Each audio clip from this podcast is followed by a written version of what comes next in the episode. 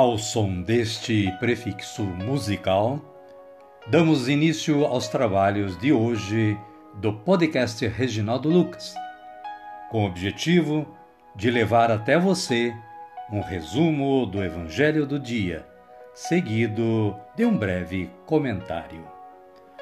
Temos como subsídio o Diário Espiritual da Paulus, intitulado Dia a Dia com o Evangelho.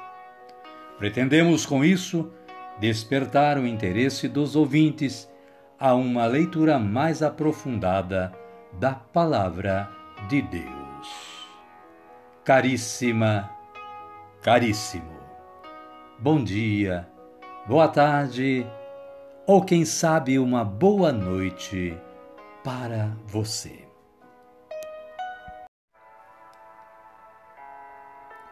Hoje é 7 de maio de 2023, estamos no quinto domingo da Páscoa. É dia de Santa Flávia Domitila. Flávia Domitila teria sido convertida ao cristianismo por dois eunucos.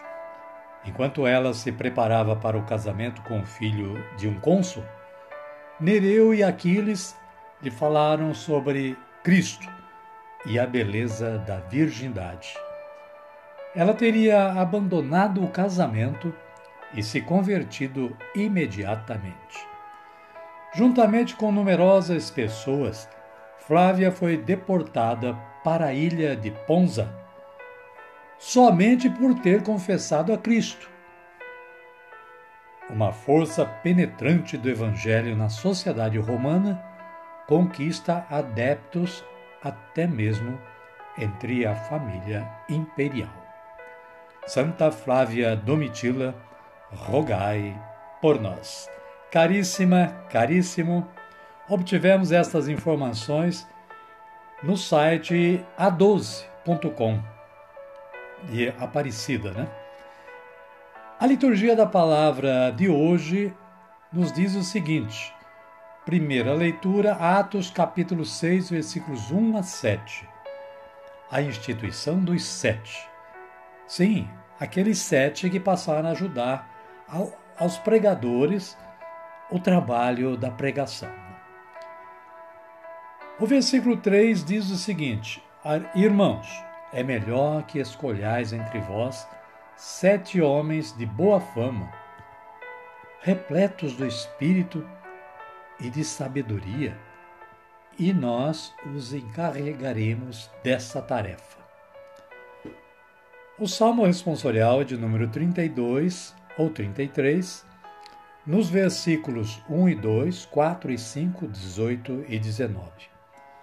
Com esta antífona: Sobre nós venha, Senhor, a vossa graça, da mesma forma que em vós nós esperamos. A segunda leitura é retirada da primeira carta de Pedro, no capítulo 2, versículos 4 a 9. Fala do novo povo de Deus. O versículo 4 assim se expressa: Caríssimos, aproximai-vos do Senhor, pedra viva, rejeitada pelos homens, mas escolhida e honrosa aos olhos de Deus. O Evangelho de Jesus Cristo é narrado por João, está no capítulo 14, versículos 1 a 12. Já tivemos a reflexão desse Evangelho, dessa palavra, durante esta semana. Fala de Jesus, que é o caminho, a verdade e a vida. O versículo 2 diz: Na casa de meu pai há muitas moradas. Se assim não fosse, eu lhes teria dito, porque vou preparar um lugar para vocês. Amém, querida? Amém, querido? Vamos orar? Vamos dizer assim: Vinde, Espírito Santo, e enchei os corações dos vossos fiéis, e acendei neles o fogo do vosso amor. Enviai o vosso Espírito, e tudo será criado, e renovareis a face da terra. Oremos.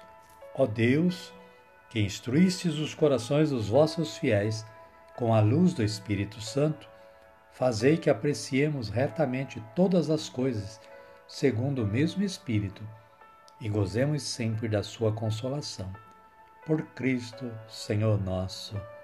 Amém. Agora sim, agora estamos preparados para acolher o Santo Evangelho.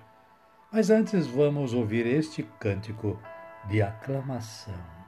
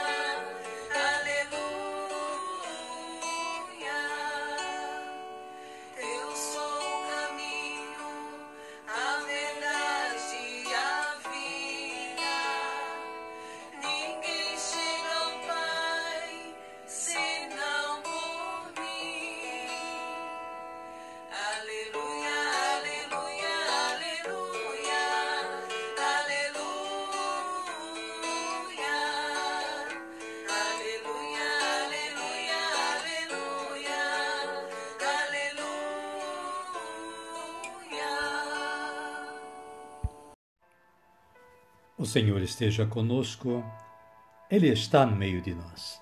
Evangelho de Jesus Cristo, narrado por João. Glória a vós, Senhor. Aleluia, aleluia. Naquele tempo, disse Jesus a seus discípulos: Que o coração de vocês não fique perturbado. Vocês acreditam em Deus. Acreditem em mim também. Na casa de meu pai há muitas moradas. Se assim não fosse, eu lhes teria dito, porque vou preparar um lugar para vocês. E quando eu for e tudo estiver preparado, voltarei e levarei vocês comigo, para que vocês também estejam onde eu estiver. E para onde eu vou, vocês conhecem o caminho. Palavra da salvação. Glória a vós, Senhor. Aleluia, aleluia. Amada, amado de Deus, a Paulo faz este breve comentário. Os discípulos ficam entristecidos com a notícia de que Jesus vai deixá-los. Ele, porém, os tranquiliza, que ponham total confiança nele, assim como confiam em Deus. Jesus pessoalmente vai arrumar o lugar para eles na casa do Pai e, no momento oportuno, virá buscá-los, a fim de que vivam para sempre com Ele na glória do Pai. Quanto ao caminho para chegar a Deus, eles o conhecem, é o próprio Jesus.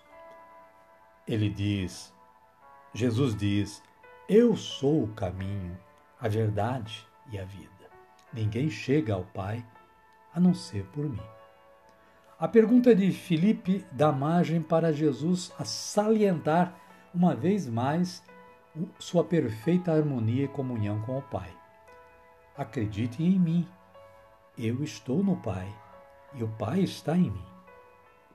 Mediante a fiel adesão ao projeto do Pai e do Filho, que é vida em abundância para todos, os cristãos poderão realizar obras admiráveis em suas comunidades. Amém, querida? Amém, querido? Então chegamos ao momento de eu fazer a minha oração.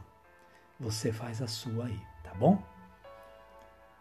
Senhor, que vossa presença no meio de nós leve-nos a crer verdadeiramente na certeza de uma vida de eternidade junto a vós. Amém.